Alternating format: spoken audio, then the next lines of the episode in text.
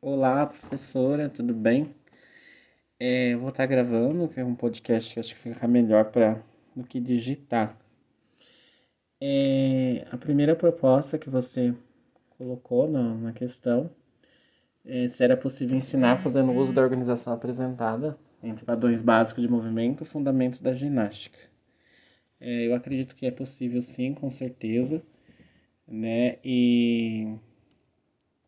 eu achei bem interessante, acho que, como a senhora disse, que na ginástica é, tem umas que não caracteriza, né, aquele quadro, mas eu acho assim que de um jeito ou de outro caracteriza sim. Então é, é possível e eu acho que ali é um, um ponto de partida muito importante, né. Sobre a tarefa que a senhora propôs, né, eu escolhi contando os bonequinhos já todos os bonequinhos, é, independente da seta ou não, eu escolhi na posição na 5 e 6, né? Que já é um, um, uma a 5 já é uma fase que a, o aluno, né, já está em fase está terminando o rolamento na posição 5. E, e eu achei uma atividade muito interessante que, que dá para fazer em casa.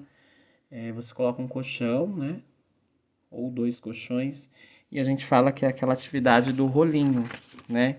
Que ele, ele rola, vem, ele rola para trás, para frente e levanta, rola para trás e para frente e levanta. É, então esse rolinho ele é importante para nessa questão da para a criança quando ela rolar, ela não cair com a perna esticada, que também vai dificultar, dificultar ela levantar. Se ela cair com a perna aberta também vai dificultar. Então, assim, também estiver afastada, né?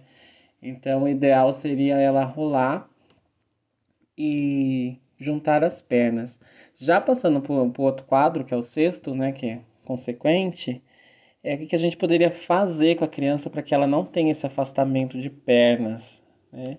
Então, a ideia seria colocar uma bola entre as pernas, aí ela faria esse rolinho com a bola entre as pernas e já faria esse impulso para levantar ajuda bastante ela a criança a, a juntar as pernas.